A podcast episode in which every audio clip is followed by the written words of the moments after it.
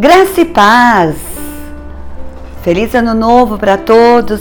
Que o Senhor continue à frente de todos nós, nos orientando, nos capacitando. Hoje estaremos falando do mês de fevereiro, do qual a palavra é bem-aventurados os que choram, pois serão consolados, né? Uma palavra linda e que vai nos ensinar muito, né? Peço que vocês é, busquem o Senhor, orem para que tudo aquilo que o Senhor falar é, entre no seu coração e que ao entrar ao seu coração, que você pratique tudo aquilo que o Senhor vai nos ensinar em nome de Jesus.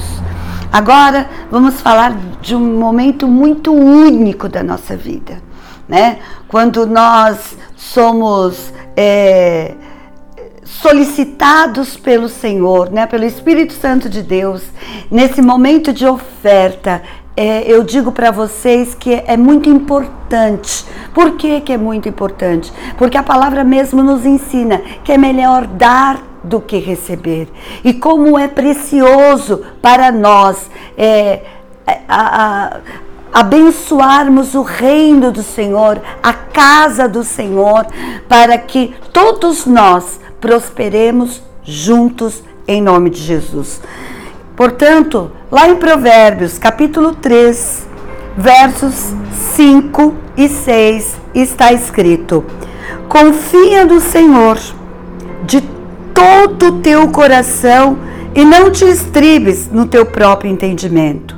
Reconhece-o em todos os seus caminhos e ele endireitará as tuas veredas. O que, que o Senhor está dizendo? Primeiro, que a nossa confiança está 100% no Senhor. Talvez você esteja começando o seu ano desempregado, talvez você esteja começando o seu ano com uma situação muito delicada. Mas o Senhor está dizendo para esta noite: confia no Senhor de todo o seu coração. Ou seja, não olha para a direita e nem para a esquerda. Confia naquele que tudo pode. Olhe para o alto, como diz a palavra também do Salmo 121. Então, queridos, e não estribes no teu próprio entendimento. Não haja na sua força. Aguarde as boas novas no Senhor. A tua esperança não está no seu braço, a tua esperança não está no seu trabalho, mas a nossa esperança está no Criador dos céus e da terra. E a palavra continua aqui dizendo: reconhece-o em todos os teus caminhos. Ou seja, por onde você passar, você vai ter a convicção que é o Senhor quem está dirigindo a sua vida. É Ele quem multiplica tudo na nossa vida. É Ele que multiplica a nossa sementeira. É Ele quem, quem nos dá saúde. É Ele quem abre portas. É Ele quem fecha as portas. É Ele que nos acorda todos os dias para dizer obrigado, Senhor, porque estamos mais um dia vivos e podemos fazer tantas coisas e fazer a diferença na terra dos viventes. Então, queridos, esse é um momento único na nossa vida. Que nós possamos dar o nosso melhor do, do dia de hoje. Porque cada dia é o seu dia. Então, neste momento, eu quero orar por vocês e declarar sobre a sua vida que a nossa dependência, que a sua e minha dependência está no Senhor. Nós dependemos dele para todas as coisas. Receba esta palavra. E o, e o Senhor começa falando conosco. Confia no Senhor de todo o seu coração.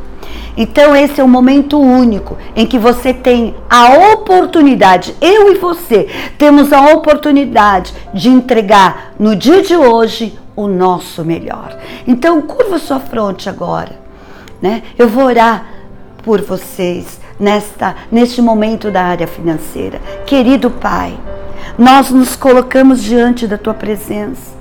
Somos gratos porque em primeiro lugar estamos vivos. respiramos sem precisar de oxigênio externo. Estamos vivos com a nossa família, estamos em família, gratos ao Senhor, porque nada tem nos faltado. Tudo que necessitamos e muito mais o Senhor tem nos dado.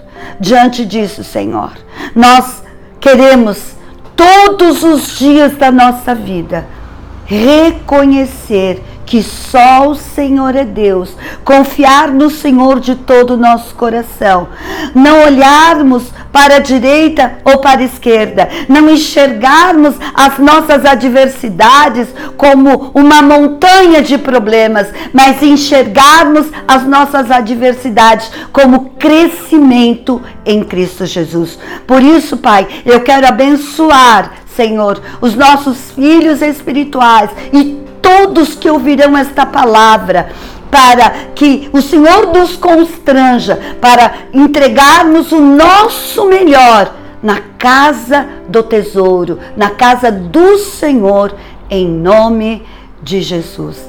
Amém? Vamos dar continuidade àquilo que o Senhor começou conosco, né? Falando sobre confiar, né? E nesta noite, no segundo dia, a palavra é maravilhosa, né? Que está escrito lá em Mateus, capítulo 5, verso 4. Bem-aventurados os que choram, pois serão consolados. Aqui temos a segunda declaração de bem-aventurança que Jesus nos declara, e ela faz menção ao choro, né? É, nós às vezes é, não temos a, a profundidade, a noção da palavra choro e o que ela representa, a sua profundidade. Né? O Senhor me traz à memória quando Lázaro morreu, né? E ele sabia que, que ele estava conectado com Deus Pai e que o Senhor o, o, o, o, ressuscitaria, mas ele sentiu a dor da morte do seu melhor amigo, né? Então, olha o tamanho da representatividade desta palavra e deste momento, né? Então, o choro ou o ato de chorar ou lagrimejar é um efeito fisiológico dos seres humanos que consiste na produção de grande quantidade de lágrimas dos olhos. Isso acontece em função de uma alteração do estado emocional em casos de medo, tristeza, depressão, saudade, dor, alegria, raiva, aflição, entre outros estados, estado emocional. Veja, o terceiro ponto, o choro, portanto, é uma expressão emocional, né? Porque nós não somos máquinas, somos pessoas. E o ser humano tem, possui emoções. O choro faz parte da nossa realidade humana, desde os primeiros dias de vida. Entretanto, nesse caso, é uma reação muito instintiva e também inesperada muitas vezes. Muitas vezes estamos ouvindo o Senhor, a Sua palavra, e as lágrimas saem. Por quê? Porque é algo tão profundo. A palavra de Deus, ela é, é, é algo que, que mexe, né? E, e entra dentro de nós como água viva. É algo forte, transformador. Né? Então, nesse caso, é uma reação muito instintiva do que emocional. Por exemplo, quando um bebê recém-nascido não pode realizar absolutamente nada sozinho, então ele chora com a expressão de comunicação. Lembrando que quando uma mamãe vai dar a luz a um bebê, qual é a expectativa do médico? Qual é a expectativa da mãe? O choro. O choro para o nascimento tem um significado profundo. E esta mesma profundidade continua se referindo a nós no nosso dia a dia, no nosso momento único com o Senhor ou com determinadas situações. Então, o choro do recém-nascido representa a vida. Representa que ele está muito bem. Representa que o pulmãozinho dele está ótimo. E é quando os médicos dão as notas para o bebê. E veja a importância do choro. Que eu fico muito comovida, porque a primeira coisa que eu pensei desta palavra foi exatamente o que eu acabei de explicar: o nascimento, o meu nascimento, o seu nascimento, como a importância do choro é tremendo.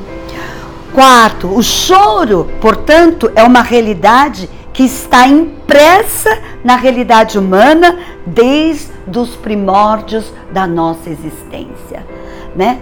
Desde que o ser humano é ser humano e desde o momento do, do nosso nascimento é algo muito forte, né? Quinto, é uma realidade tão comum que percebemos o quão é desafiador entendermos o porquê Jesus se refere a ele nesse contexto. Vamos entender algumas coisas. O termo usado por Jesus no original grego é penteó, que significa a princípio lamento. Contudo, não é um lamento qualquer mas é um lamento de morte, um lamento de uma perda profunda, como quando perdemos um ente querido. Por quê? Porque a perda significa eu nunca mais vou vê-lo. Eu nunca mais vou ouvi-lo. A não ser que eu tenha é, registros no meu telefone, eu tenha registro em, em algumas é, é, é, em, em, em gravações, mas é aquele registro momentâneo do passado, né? E, e, e, esta perda mexe muito profundamente no nosso interior. Porque além da sensação da perda, nós também logo olhamos para nós, o que eu tenho feito da minha vida.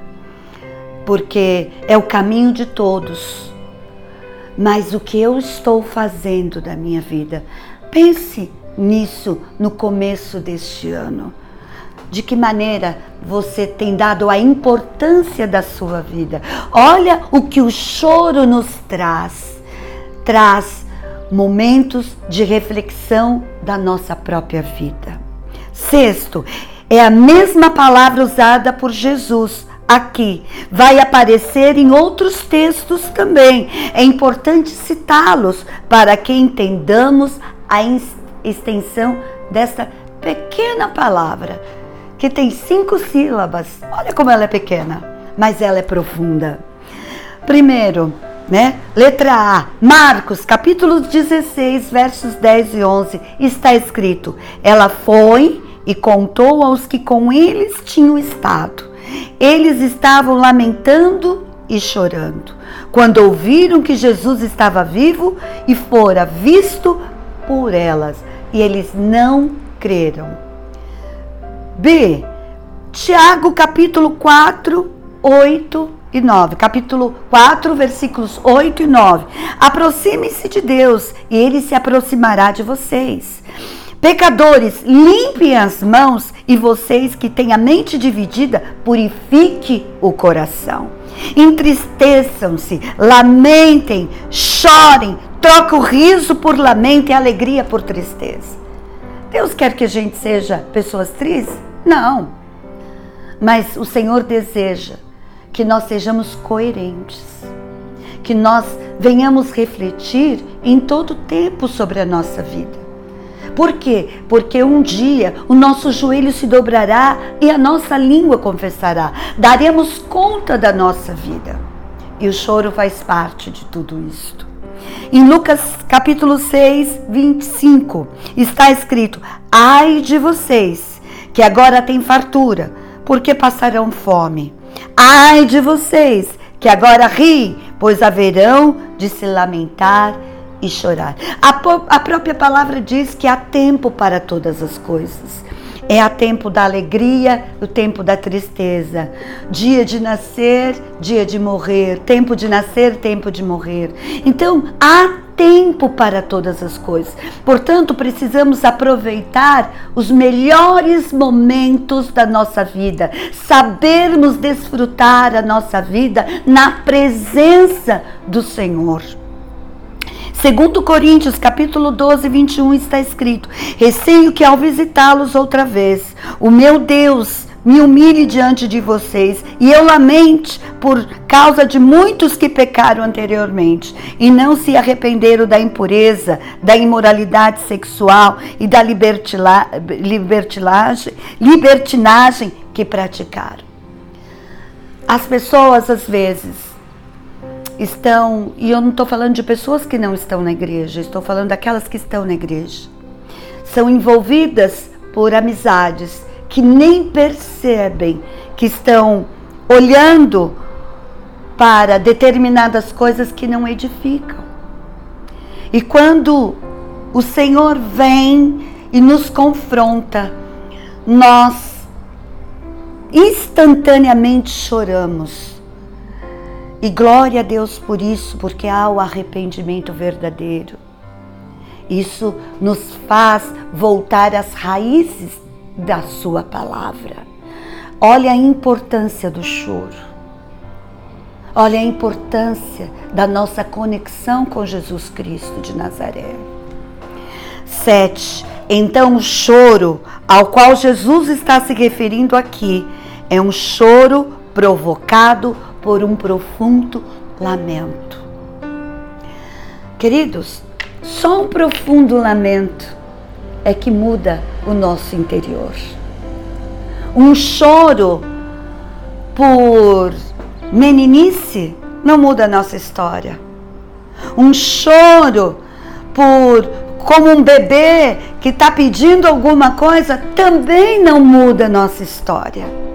O que muda a nossa história é um choro de lamento profundo que nos leva a enxergar o que nós precisamos mudar. Não adianta olhar para o outro, precisamos olhar para dentro de nós em nome de Jesus. Em Jeremias, capítulo 9, 1 está escrito: Ah, se a minha cabeça fosse uma fonte de água e os meus olhos um manancial de lágrimas, eu choraria noite e dia pelos mortos do meu povo. E o que, que entendemos com esta palavra? Podemos entender aqui o porquê o profeta Jeremias, chamado profeta chorão, ele era alguém que se lamentava profundamente, inclusive com choro, o estado espiritual que Israel vivia. Ou seja, Jeremias, ele conseguia sentir a dor do Senhor através de um povo rebelde que tinha dificuldade de se submeter ao Senhor. Isso causava dor no Deus Pai que logo, pela vida do profeta Jeremias, trazia dor profunda. Porque ele olhava e chorava e dizia: Meu Deus, esse povo não escuta, esse povo não consegue ouvir, esse povo não consegue olhar para dentro de si para que haja uma mudança. Essa, esse era o lamento de Jeremias. 9.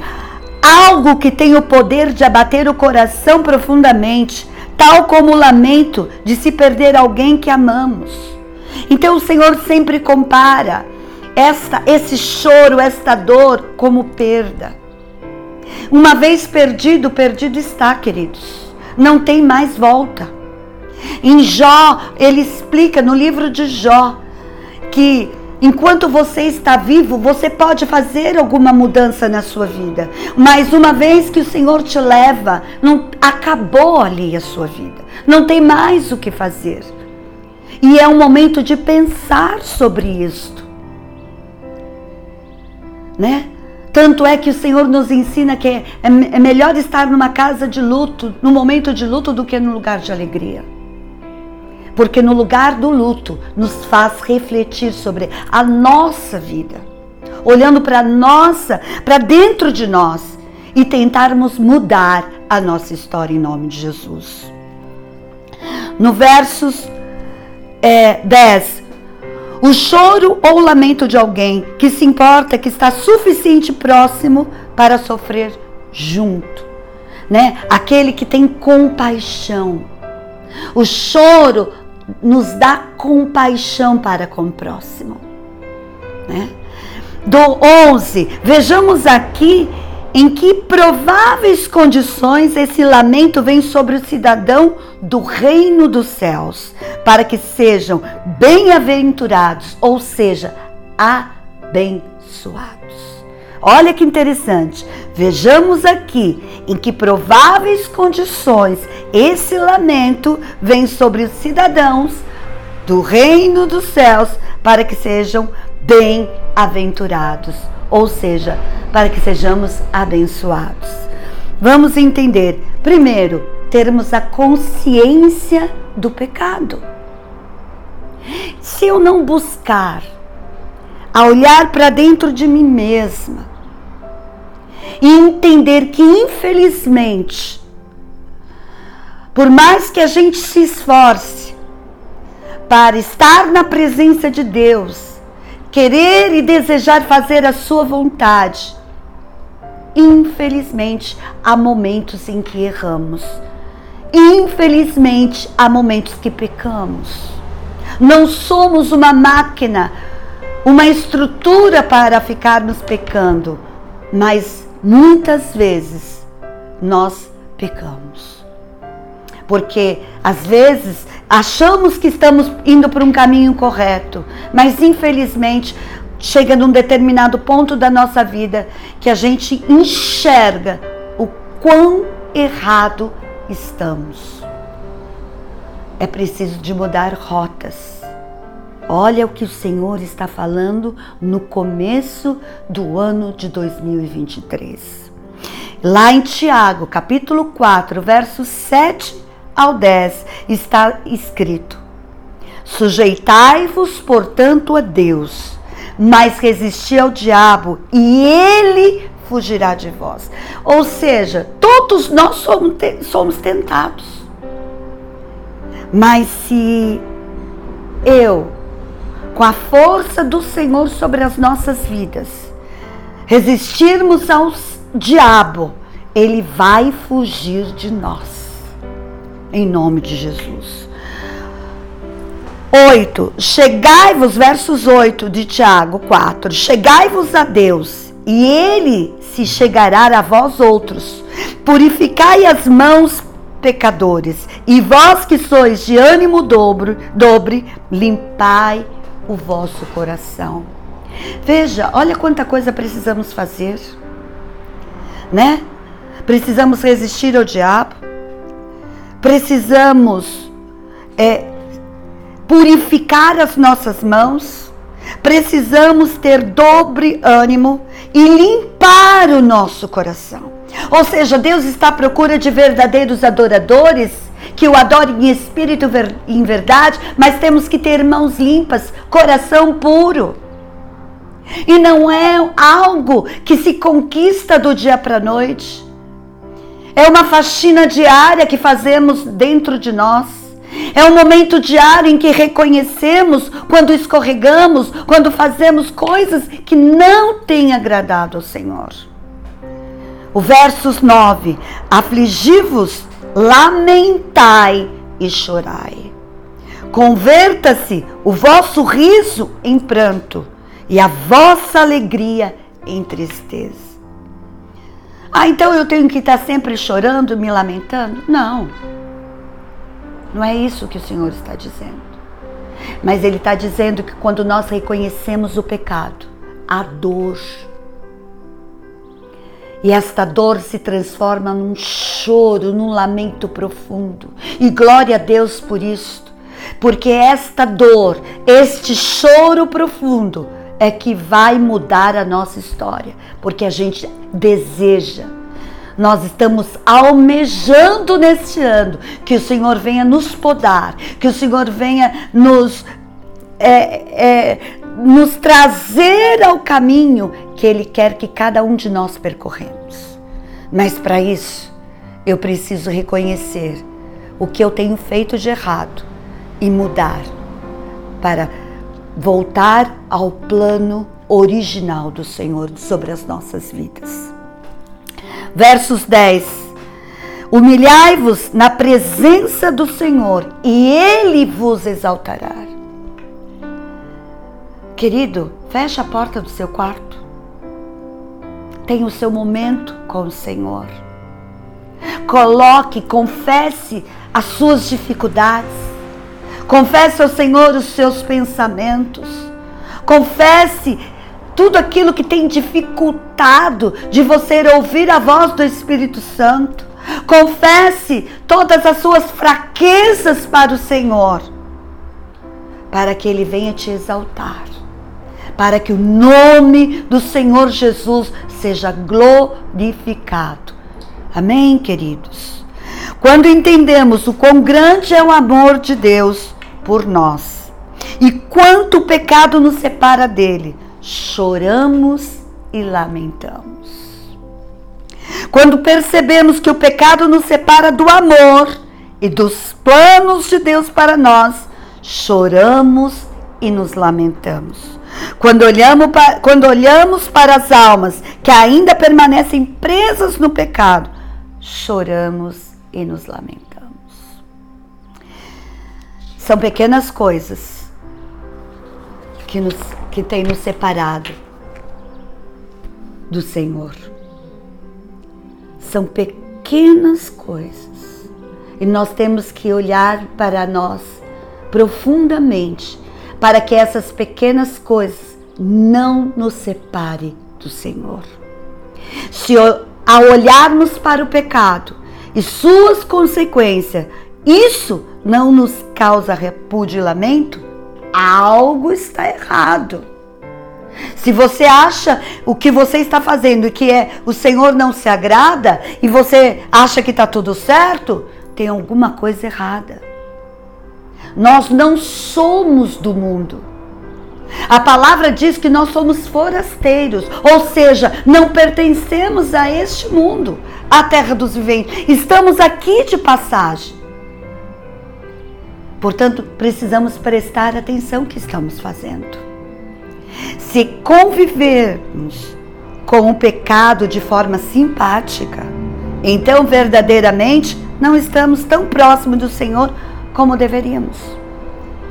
E quantas vezes achamos que está tudo bem e está tudo ruim, na verdade?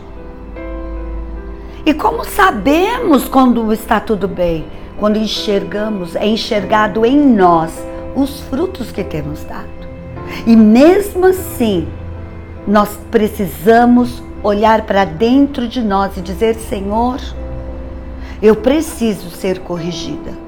Eu preciso entender de fato os planos que o Senhor tem para minha vida, para que eu volte para o meu primeiro amor, para que eu seja realmente transformada em nome de Jesus. O exemplo da experiência vivida por, pelo profeta Isaías, olha que interessante. Isaías capítulo 6, de 1 a 7, está escrito: No ano em que o rei Uzias morreu, eu vi o Senhor assentado num trono alto e exaltado, e a aba de sua veste enchia o templo. 2. Acima dele estavam serafins, e cada um deles tinha seis asas com duas cobriam o rosto, e com duas cobriam os pés, e com duas voavam. Três, proclamavam uns aos outros: Santo, Santo, Santo é o Senhor dos exércitos. A terra inteira está cheia da sua glória. Quatro, ao som das suas vozes, os batentes das portas tremeram e o templo ficou cheio de fumaça. 5. Então gritei: Ai de mim, estou perdido, pois sou um homem de lábios impuros e vivo no meio de um povo de lábios impuros. E os meus olhos viram o Rei e o Senhor dos Exércitos. Veja, aqui neste momento, Isaías teve um encontro real com o Senhor algo, esse momento que ele viu, porque ele diz: no ano em que o rei Uzias morreu, eu vi o Senhor. Ele teve uma experiência única e transformadora do seu ser, da forma de pensar, na forma de agir, as escolhas que até aquele momento ele estava fazendo e entendeu que não eram boas escolhas. As más companhias corrompem os bons costumes, diz a palavra. Então, no verso 6, um dos serafins voou até mim trazendo uma brasa viva, que havia tirado do altar com uma tenaz. 7. Com ela tocou a minha boca e disse: Veja, isto tocou os seus lábios. Por isso, a sua culpa foi removida e o seu pecado será perdoado. Glória a Deus. Significa que todos os dias da nossa vida precisamos ter um encontro com Deus. Que precisamos crescer a cada dia. Não é repetir pecados, queridos, mas é olhar para dentro de si e dizer: Senhor, qual é a área da minha vida que eu preciso melhorar? porque o Senhor vai nos curando e nos restaurando, restaurando por partes, porque nós não suportamos tamanha dor. Somos seres humanos. Mas o desejo, a garra de sermos transformados diariamente faz toda a diferença. O sétimo ponto, veja a mudança na realidade espiritual do profeta só aconteceu quando houve um lamento profundo e sincero diante de Deus. Nós, o Senhor, quando Ele, ele nos olha para nós, é como se nós ele mostrasse um espelho do que realmente somos naquele momento, do que estamos fazendo naquele momento. E nós reconhecemos, como Isaías reconheceu, que ele era um fofoqueiro. Mas ser um fofoqueiro não edifica ninguém. E o Senhor não se agrada dos fofoqueiros. Então nós estamos entrando o ano de 2023 para olharmos para dentro de nós e reconhecermos os nossos pecados e ter o choro de um lamento profundo, porque somente esse choro de um lamento profundo é que vai lavar a nossa alma e nos purificar em nome de Jesus. Uma verdadeira e sincera confissão de culpa. Quando nós reconhecemos de todo o nosso coração, a gente passa a ter nojo do pecado. Essa é a verdade. A gente não se, não, não se conforma de como chegamos para fazermos determinadas coisas. Veja como a companhia, as amizades interferem na nossa vida. E interfere muito, queridas e queridos filhos. 9. Enquanto o pecado não produzir em nós esse lamento profundo, não estaremos próximos suficiente do Senhor para que Ele nos use conforme sabemos que é do seu querer. Deus nos criou para a glória do seu nome.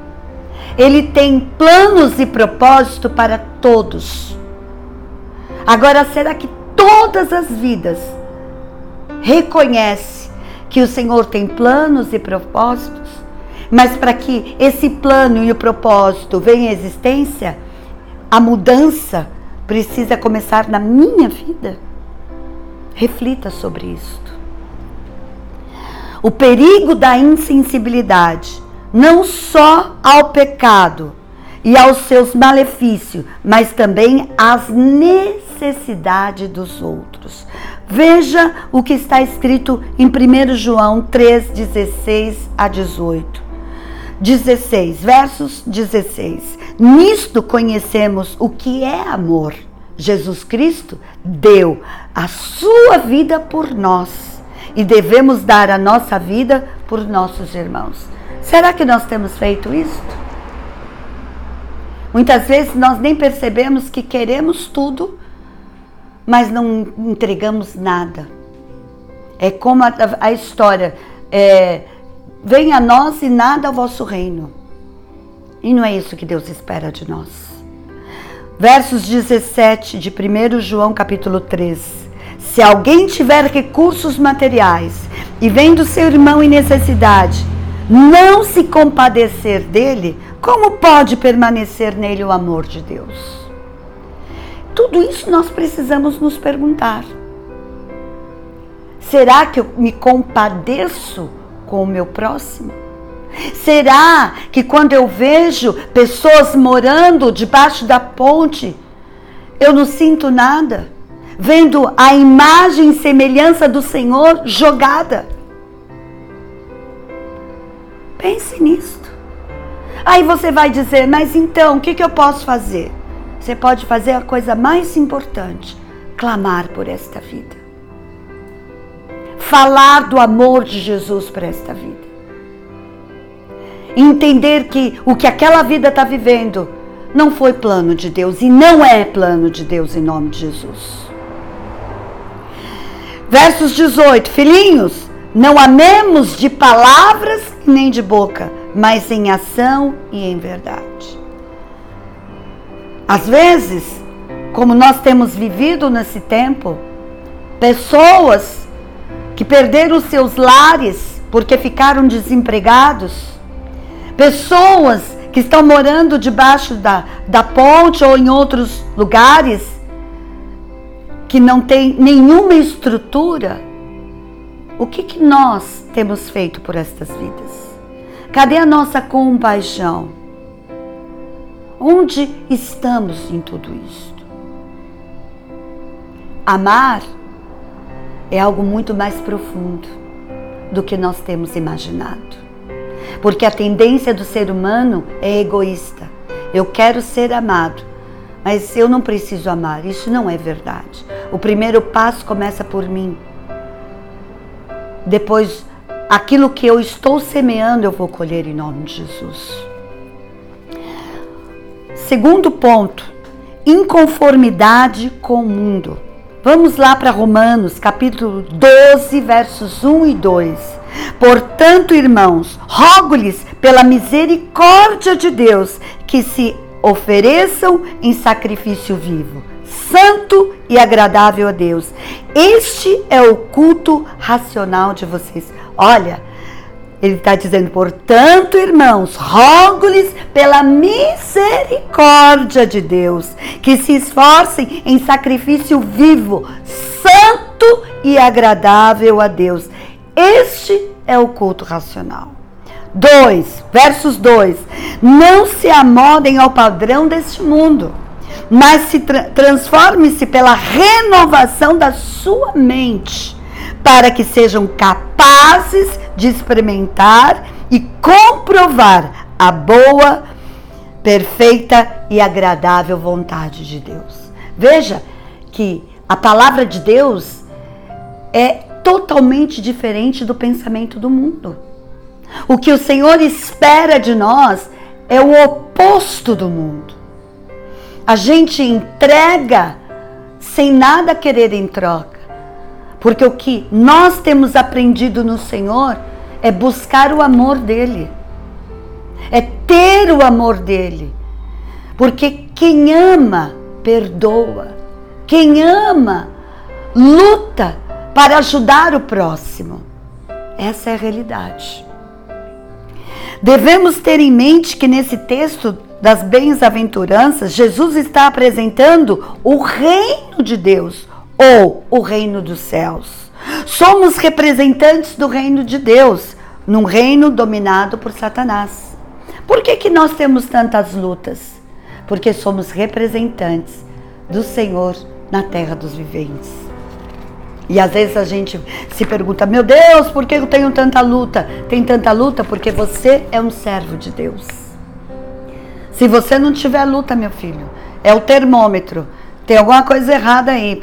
Vá checar se você não se contaminou. Não é de Covid, não. Né? Porque Covid passa, mas se contaminar pelo mundo é algo muito mais complicado de se arrancar do coração e da mente.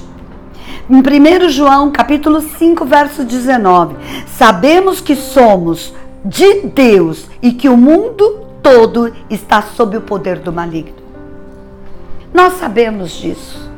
Mas o que fazemos para mudar? O que fazemos para sermos diferentes? Em Efésios capítulo 2, versos 1 e 2, está escrito: Vocês estavam mortos em suas transgressões e pecados.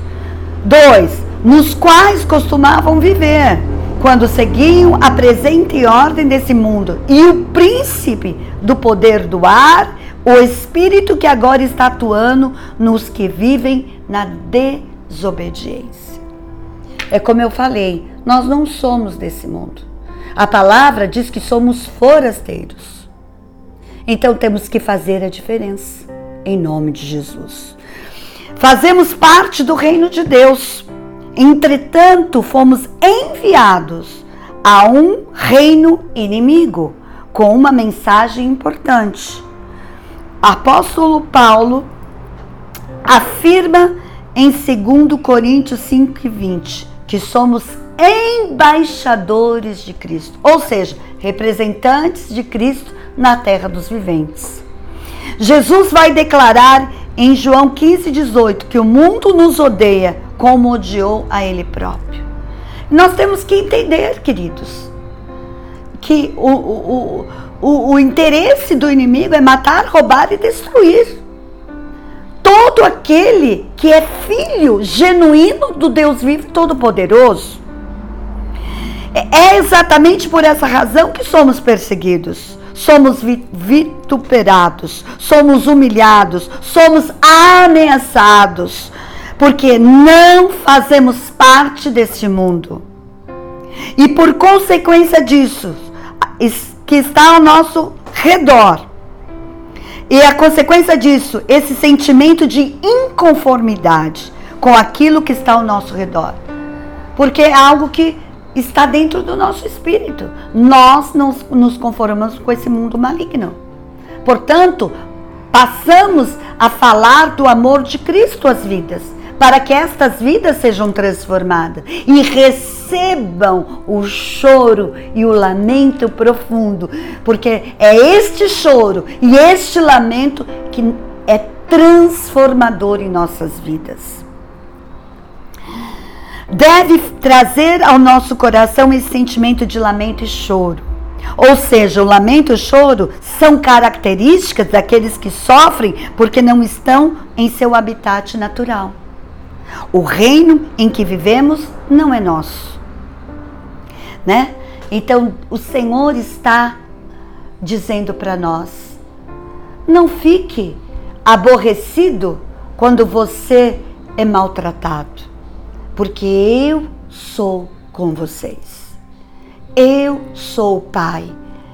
Eu sou aquele que os protege. Eu os guardo debaixo das minhas asas, no meu pavilhão. O Senhor nos diz tudo isso.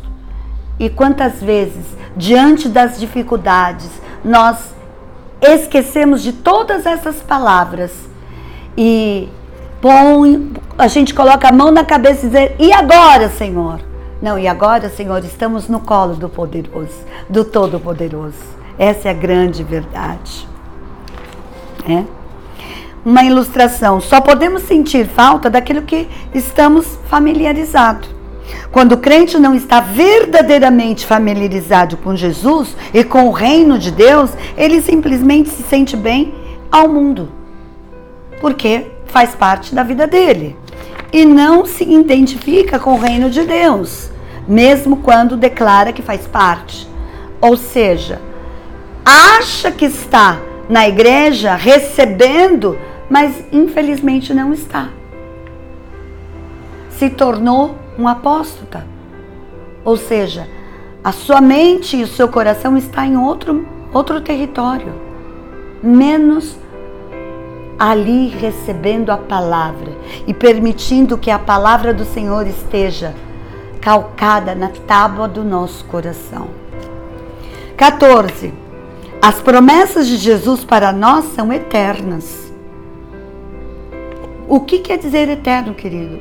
Para o resto da nossa vida e depois, quando o Senhor nos levar, continua. É eterno. Portanto, não são para esse mundo, e sim para a era vindoura na eternidade. 16. Então, como é que podemos estar felizes nesse lugar? Na terra dos viventes, onde o maligno é que comanda. Não dá para sermos felizes, né? Somos felizes porque estamos na presença do Senhor. Esta é a grande diferença. Se esse mundo não está produzindo choro e lamento em nossos corações, algo está errado. Se esse mundo não está produzindo choro e lamento, algo está errado. Vamos entender Gálatas, capítulo 2, versos 19 e 20. Pois por meio da lei eu morri para a lei, a fim de viver para Deus. Fui crucificado com Cristo, no versos 20. Assim como já não sou eu quem vive, mas Cristo vive em mim, a vida que agora vivo no corpo, vivo pela fé no Filho de Deus, que me amou e se entregou por mim. Essa é a nossa vida. Essa é a nossa nova história. Mas temos que lutar diariamente para atingirmos os objetivos do nosso Deus. Recebendo o renovo, terceiro ponto, pois serão consolados. Todos os que choram no Senhor serão consolados. Primeiro, Jesus também está declarando que esses que choram e que se lamentam vão receber o consolo da parte de Deus. Em que sentido o Senhor Jesus está falando desse consolo? Vamos entender algumas coisas. O termo usado por Jesus aqui é paracaleó, que é associação de duas palavras gregas, ou seja, para, que significa de perto, e kaleó, que significa ligar. Portanto, seria algo como fazer uma ligação pessoalmente. Esse é um termo jurídico da época. Dizia respeito àqueles que oferecem evidência da sua inocência no tribunal de Deus. Olha que tremendo, queridos. Outro termo jurídico que está ligado a essa mesma raiz é o termo paracletos, traduzido como advogado, que aparece na referência de 1 João 2:1, que está escrito: Filhinhos meus, estas coisas que vos escrevo para que não pequeis. Se todavia alguém pecar, temos advogado junto ao Pai, Jesus Cristo, o justo. Mas nós não somos uma fábrica de pecado. Quando a gente faz aquilo que está errado porque não percebeu que está errado, nós temos um advogado amém? Que vai lutar por nós e nos ensinar que aquilo não vem do Senhor, que devemos mudar. Portanto, o consolo aqui é a certeza que estamos sendo justificados, encorajados e sustentados pelo Senhor. É Ele quem nos sustenta nos momentos mais difíceis da nossa vida. Quando nós olhamos para a circunstância e falamos assim: e agora? O que eu faço? E quando dobramos os nossos joelhos, quando falamos com o Senhor, Ele nos traz a solução. 6. Esse consolo é a certeza que, não é, que nos é ministrada pelo Espírito Santo de que o juízo e a justiça de Deus serão manifestos no tempo certo. Quem nos justifica é o Senhor. É Ele quem vai colocar a Sua palavra em nossos lábios, da qual falaremos e seremos justificados por Ele. Conclusão, queridos. Agora vamos pensar um pouquinho em tudo que o Senhor falou conosco. Primeiro, será que podemos compreender o porquê o que choram são bem-aventurados ou abençoados? Deu para você entender? Dois, será que está claro para nós que os cidadãos do reino de Deus nunca se conformam com o pecado, por isso choram e se lamentam? Foi esclarecido? Três, será que como verdadeiros cristãos e servos temos chorado e se lamentado, ansiando por estarmos em nosso lugar definitivo, o reino de Deus? Quatro. Ou será que temos estado tão identificados com esse mundo a ponto de nós não nos importarmos com a vinda ou não do reino dos céus? Em que estado você está? Em que lado você está? Cinco. Reflitamos sobre essas verdades sob a luz e direção do Espírito Santo, do Pai. Seis e último, e que esse mesmo Espírito Santo produza em nós comoção, choro, lamento e que nos conduza para a condição de bem-aventurados. Então, meus amores, às vezes as pessoas nos perguntam como, diante de uma situação tão difícil, você consegue sorrir? Como, no momento de tanta dor, você consegue dar uma palavra de bênção? Porque a nossa esperança está no Senhor. Porque tudo vem dele. É Ele quem nos fortalece. É Ele quem fala ao nosso coração e nos transforma de tal maneira que nos deixa sensível ao teu espírito, para que haja em nós a compaixão verdadeira ao próximo.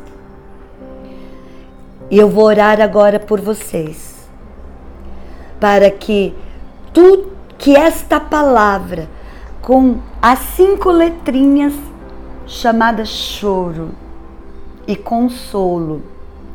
Transforme a sua história este ano. Mude a sua visão, mude a sua audição, mude o seu olfato, mude o seu tato, mude tudo que você precisa ser mudado e você seja transformado em nome de Jesus. Então agora, feche os teus olhos e vamos clamar. Querido Pai, eu quero agradecer pela Sua palavra, agradecer por estar também sendo ministrada por esta palavra. Uma palavra que nos transforma no cotidiano. Uma palavra que nos sustentará ao longo deste ano.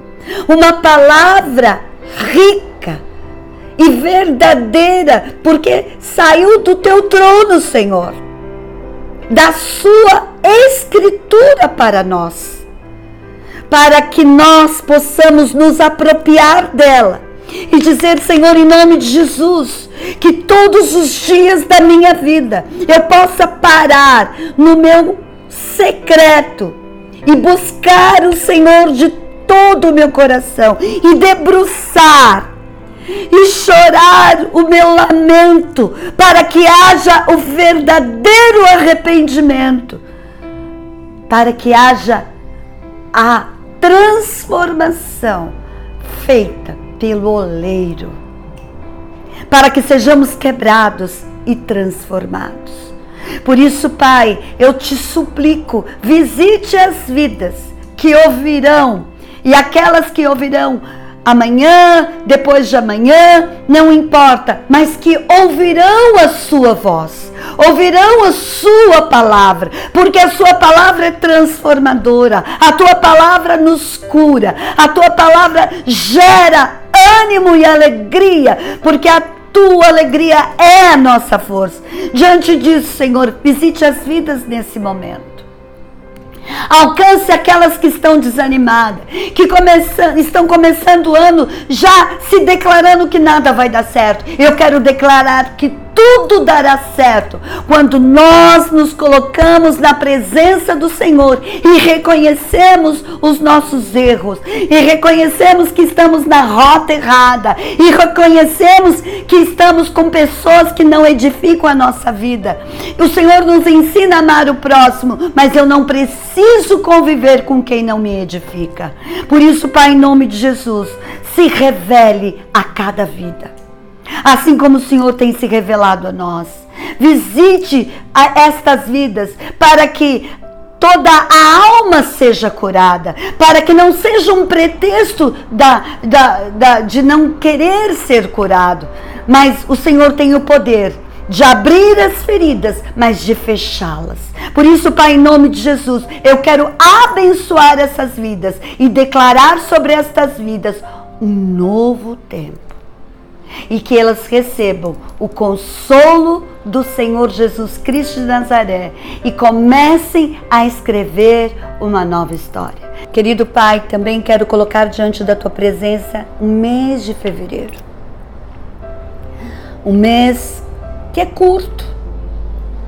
E por ser curto, precisamos buscar esta palavra na essência para que possamos viver não só no mês de fevereiro, mas viver todos os dias da nossa vida. Eu quero abençoar este mês de fevereiro, declarar que será um ápice, Senhor, em que nós seremos é, é, visitados pelo teu Santo Espírito, para que haja uma transformação, assim como houve na vida do profeta Isaías.